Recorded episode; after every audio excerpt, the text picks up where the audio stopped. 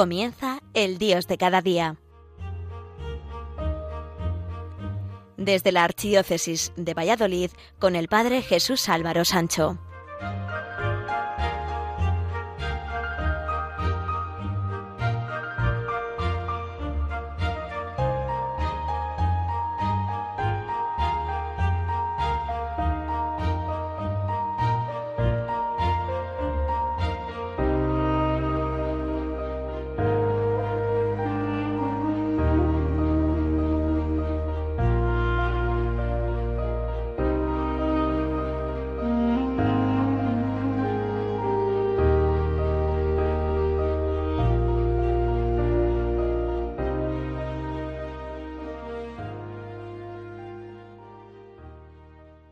Queridos amigos de Radio María, cuando nos encontramos a finales del mes de agosto, no podemos pensar que todo se acaba, sino que todo continúa y la vida se transforma continuamente. Cada año esperamos las ansiadas vacaciones de nuevo y los cumpleaños y las navidades y el continuo retorno de las estaciones.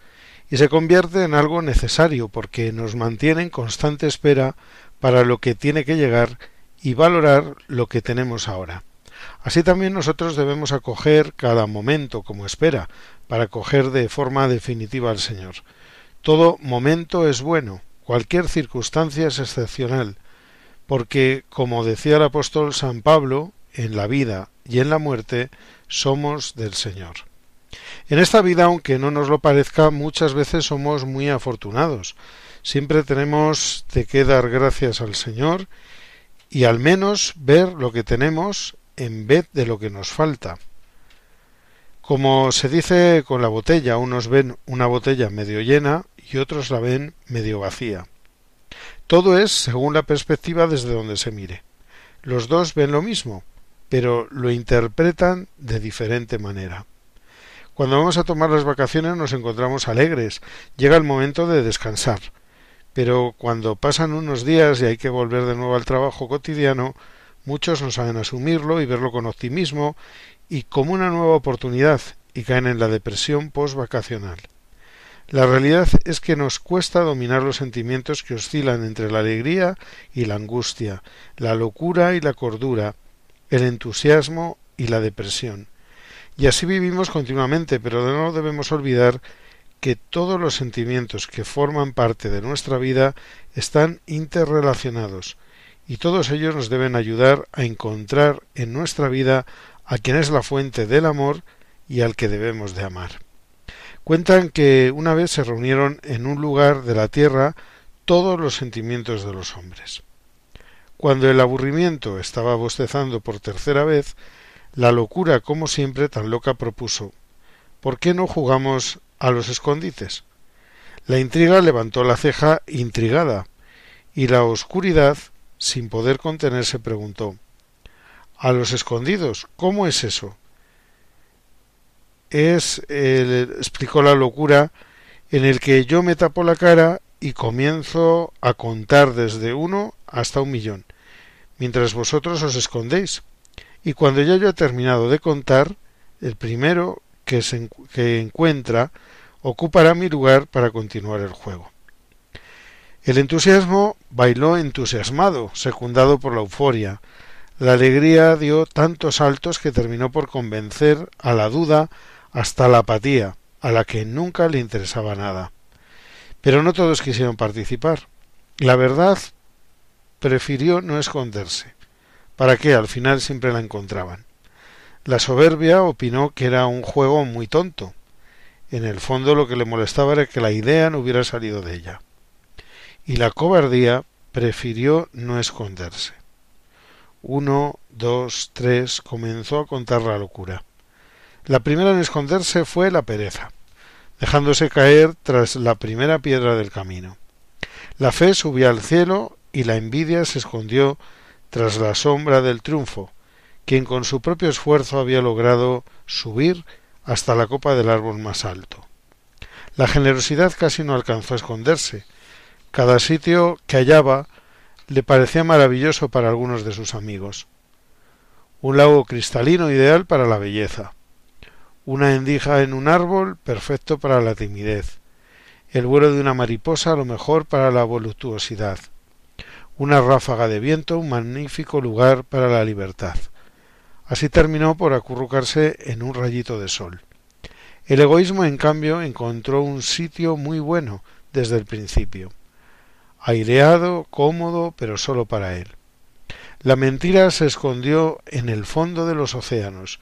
Mentira en realidad se escondió, eh, se escondió detrás del arco iris, y la pasión y el deseo en el centro de los volcanes, el olvido se me olvidó donde se escondió, pero eso o más importante. Cuando la locura contaba ya los 999, 1999, el amor aún no había encontrado sitio donde esconderse entre las flores. Un millón contó la locura. Comenzó a buscar. La primera fue la pereza, a solo tres pasos detrás de una piedra. Después escuchó a la fe conversando, a la compasión y al deseo lo sintió vibrar en los volcanes. En un descuido encontró la envidia y, claro, pudo ver dónde estaba el triunfo. Al egoísmo no tuvo ni que buscarlo. Él solo salió disparado de su escondite, que había resultado ser un nido de avispas. De pronto, caminar sintió sed y al acercarse al lago descubrió la belleza. Con la duda resultó todavía más difícil, pues la encontró sentado en una cuenca sin decir, sin decidir aún dónde esconderse. Así fue encontrando a todos, al talento entre la hierba fresca, a la angustia en una cueva oscura, a la mentira detrás del arco iris, mentira en el fondo de los océanos, hasta el olvido, se le olvidó que ya había olvidado que estaba jugando a los escondidos. Solo el amor no aparecía por ningún sitio. La locura buscó detrás de cada árbol, en cada arroyuelo y mar del planeta, en la cima de las montañas, y cuando ya estaba por darse por vencida, divisó un rosal y pensó el amor como siempre tan cursi seguro se escondió entre las cosas, entre las rosas. Tomó una horquilla y comenzó a mover las ramas cuando de pronto un doloroso grito se escuchó. Las espinas habían herido en los ojos al amor. La locura no sabía qué hacer para disculparse. Lloró, imploró, rogó, pidió perdón y finalmente le prometió ser su lazarillo. Desde entonces, desde que por primera vez se jugó en la tierra los escondites, el amor es ciego y la locura siempre lo acompaña. Este cuentecillo nos recuerda cómo los sentimientos que forman parte de nuestra vida unas veces salen a la luz pronto y otras siguen jugando al escondite hasta que alguien los descubre. Así ocurre con el amor. ¿Dónde está cuando hay tanto sufrimiento en el mundo? Hay que seguir buscándole, pero sabiendo que sólo se ve, sólo se encuentra cuando se mira con los ojos del corazón. Hacer la voluntad de Dios en todo es algo difícil, pero no imposible. Dios no nos va a poner delante de nuestros ojos algo que no podemos superar, sino al contrario, nos dará la fuerza para conseguirlo. Nos dice el Señor que el camino es recto y estrecho, o lo que es lo mismo. No tendremos duda cuando lo hemos tomado, pero también debemos saber que no es un camino fácil. En cierta ocasión le preguntaron a un eremita anciano con fama de sabio ¿Qué significa esta palabra que leemos en la Biblia, que el camino es recto y estrecho? Y el anciano respondió El estrecho y recto camino es que un hombre deberá hacer violencia a sus juicios y desechar, por amor de Dios, los deseos de su propia voluntad. Esto es lo que está escrito acerca de los apóstoles. Mira, nosotros lo hemos dejado todo y te hemos seguido. La vida tiene muchas dificultades, pero eso no debe desanimarnos. Al contrario, debemos crecernos en las dificultades, porque en vez de debilitarnos, debemos de aprender de ellas para ser más fuertes. De los errores se aprenden, y eso también sirve para la vida espiritual, pues nuestro pecado, si lo sabemos aprovechar, nos debe acercar a Dios, pues en el pecado podemos lanzar un grito implorando la ayuda de Dios para vencerlo, acercarnos más a Él que es el vencedor del pecado y de la muerte. Y Dios viene en ayuda de nuestra debilidad. Y como decía el apóstol San Pablo, cuando soy débil, entonces soy fuerte. Un excombatiente del Vietnam se hizo querido y apreciado entre sus vecinos después de volver de la guerra y asentarse en oficio y familia por su consideración con todos y su prontitud en ayudar en cualquier momento. No parecía encajar tanta delicadeza con la imagen de un soldado de vuelta de la guerra. ¿Y de qué guerra? Pero él tenía su explicación que sus amigos íntimos sabían. Su misión en la guerra había sido limpiar campos de minas. Todo aquel terreno de bosques y malezas, de escaramuzas y emboscadas, estaba sembrado de minas traidoras que al menor contacto con una rama, un alambre, una piedra en el camino podían explotar y llevarse la vida de una persona y el mayor peligro era para quienes adelantaban a detectar, adivinar, desactivar la muerte disfrazada en el terreno.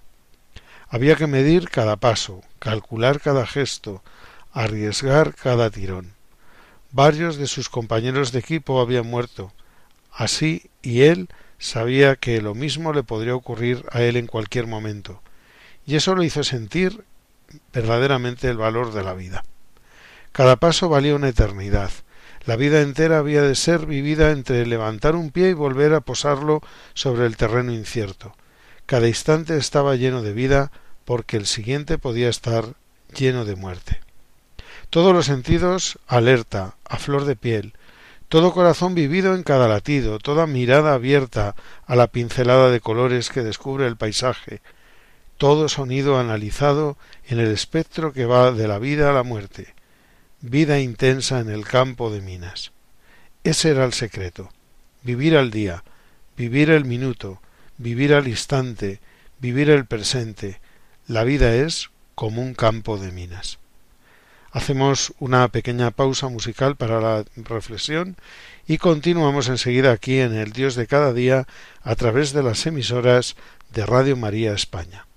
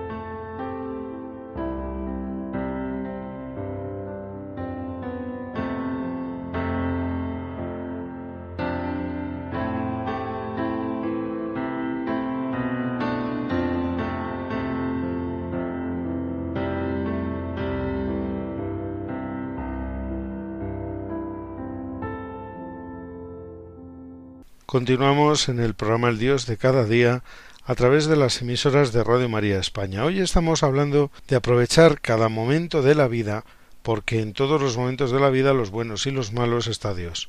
Hay que tomar los acontecimientos siempre de forma positiva, porque en todo podemos ver la mano de Dios junto a nosotros. Y si Dios está con nosotros, como decía San Pablo, ¿quién estará contra nosotros? Seguir a Dios es un camino de renuncia a las cosas del mundo, pero para ganar el ciento por uno. Todo el esfuerzo es poco para lo que nos espera. Nos dice Jesús que donde está nuestro tesoro, allí está nuestro corazón, y la mayor parte de las veces nuestro tesoro no es Dios, sino las cosas materiales, la apariencia, la vanidad, el dinero, el prestigio, el poder, la fama. Dedicar un tiempo a las cosas de Dios diariamente no es hacer nada raro, es simplemente saber que nuestro corazón está llamado a ir hacia Dios. Si dedicáramos el mismo tiempo a las cosas de Dios que a nuestras cosas, otro gallo nos cantaría. Leí hace tiempo la siguiente anécdota para catequesis. Juan estaba lavando su coche en la acera, frente a su propia casa. Pasó por ahí, como de costumbre, el señor cura, se detuvo y felicitó a Juan. Qué bonito se ve tu automóvil. Tiene sus años, pero lo veo siempre limpio y brillante. Si supiera usted, señor cura, comentó Juan, cuánto tiempo y trabajo me cuesta, por lo menos una hora diaria. El señor cura se puso serio y dijo Y para tener limpia y brillante tu alma, Juan, ¿cuánto tiempo dedicas diariamente? Juan no contestó, pues él casi nunca saca tiempo para la intimidad con Dios y la reflexión. Entonces el cura concluyó Juan, francamente, yo no quisiera ser tu alma, sino tu automóvil. Pregunta Jesús en Mateo 16, versículo 26. ¿De qué le sirve al hombre ganar el mundo si se pierde a sí mismo? La respuesta la han dado ya muchos hombres y mujeres antes que nosotros, entregando su vida por completo a Dios. Ahora nos toca a nosotros dar nuestra respuesta particular, si es que nos hemos dado cuenta de que es a nosotros también hoy a quien Jesús nos hace la misma pregunta, al igual que se la hará a las generaciones venideras. Les voy a leer una bella narración sobre el pájaro del alma que dice así Hondo, muy hondo, dentro del cuerpo habita el alma. Nadie la ha visto nunca, pero todos saben que existe, y no solo saben que existe, saben también lo que hay en su interior. Dentro del alma, en su centro, está de pie sobre una sola pata un pájaro, el pájaro del alma. Él siente todo lo que nosotros sentimos. Cuando alguien nos hiere, el pájaro del alma vaga por nuestro cuerpo, por aquí, por allá, en cualquier dirección, aquejado de fuertes dolores. Cuando alguien nos quiere, el pájaro del alma salta dando pequeños y alegres brincos, yendo y viniendo, adelante y atrás.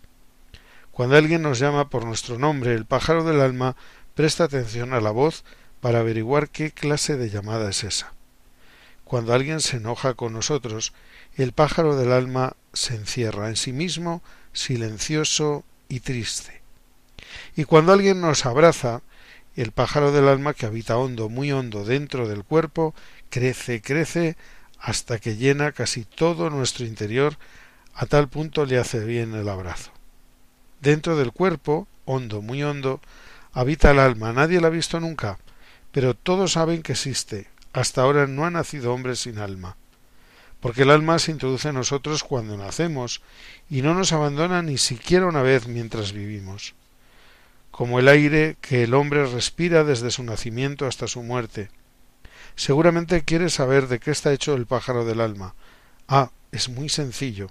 Está hecho de cajones y cajones, pero estos cajones no se pueden abrir así como si nada. Cada uno está cerrado por una llave muy especial y es el pájaro del alma el único que puede abrir sus cajones. ¿Cómo? También esto es muy sencillo, con su otra pata. El pájaro del alma está de pie sobre una sola pata, con la otra doblado baja el vientre y a la hora de descansar gira la llave, moviendo la manija y todo lo que hay dentro se esparce por el cuerpo. Y como todo lo que sentimos tiene su propio cajón, el pájaro del alma tiene muchísimos cajones. Un cajón para la alegría y un cajón para la tristeza. Un cajón para la envidia y un cajón para la esperanza. Un cajón para la decepción y un cajón para la desesperación. Un cajón para la paciencia y un cajón para la impaciencia. También hay un cajón para el odio y otro para el enojo y otro para los mimos. Un cajón para la pereza y un cajón para nuestro vacío y un cajón para los secretos más ocultos. Este es un cajón que casi nunca abrimos. Y hay más cajones. También tú puedes añadir todos los que quieras y recuerdas. A veces el hombre puede elegir y señalar al pájaro qué llaves girar y qué cajones abrir y a veces es el pájaro quien decide. Por ejemplo, el hombre quiere callar y ordena al pájaro abrir el cajón del silencio, pero el pájaro por su cuenta abre el cajón de la voz y el hombre habla y habla y habla. Otro ejemplo, el hombre desea escuchar tranquilamente, pero el pájaro del alma abre en cambio el cajón de la impaciencia, y el hombre se impacienta. Y sucede que el hombre sin desearlo siente celos, y sucede que quiere ayudar, y es entonces cuando estorba, porque el pájaro del alma no es siempre un pájaro obediente y a veces causa penas. De todo esto podemos entender que cada hombre es diferente por el pájaro del alma que lleva adentro. Un pájaro abre cada mañana el cajón de la alegría, la alegría se desparrama por el cuerpo y el hombre está dichoso. Otro pájaro abre en cambio el cajón del enojo, el enojo se derrama y se apodera de todo su ser, y mientras el pájaro no cierra el cajón, el hombre continúa enojado. Un pájaro que se siente mal abre cajones desagradables. Un pájaro que se siente bien elige cajones agradables. Y lo que es más importante, hay que escuchar atentamente al pájaro, porque sucede que el pájaro del alma nos llama y nosotros no lo escuchamos. Qué lástima, él quiere hablarnos de nosotros mismos, quiere hablarnos de los sentimientos que encierra en sus cajones. Hay quien lo escucha a menudo hay quien rara vez lo escucha y quien lo escucha solo una vez. Por eso es conveniente ya tarde, en la noche, cuando todo está en silencio, escuchar al pájaro del alma que habita en nuestro interior, hondo, muy hondo, dentro del cuerpo. Cuidemos nuestro interior con esmero y sacrificio, que la recompensa será más grande en el cielo. Para las cosas de Dios no hay invierno ni verano, trabajo descanso, frío o calor pues Dios está en todo tiempo y lugar, y cualquiera puede seguirle a pesar de las dificultades que nos surjan. El amor de Dios por todos y cada uno de nosotros no cesa. Hay un cuentecillo que habla del amor de Dios por cada uno de nosotros, y es un diálogo entre un pastor y un ateo que dice así. Aquel hombre no creía que Dios la amaba.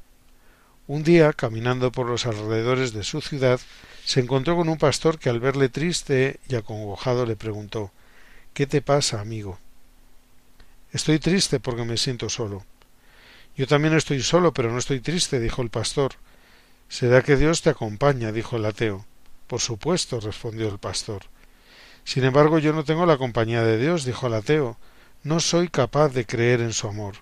¿Cómo va a ser posible que Dios nos ame a todos y cada uno y me ame a mí, personalmente?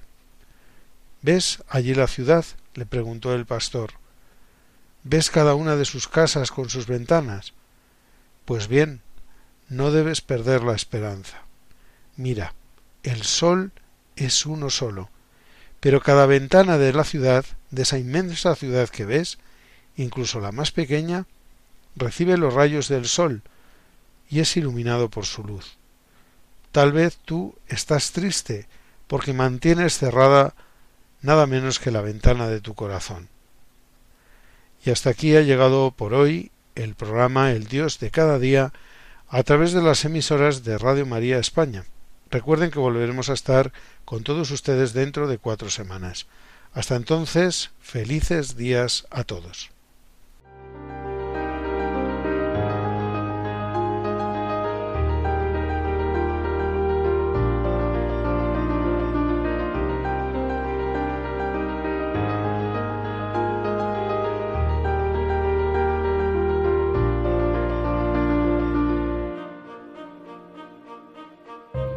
Finaliza El Dios de cada día, hoy dirigido desde la Archidiócesis de Valladolid por el Padre Jesús Álvaro Sancho.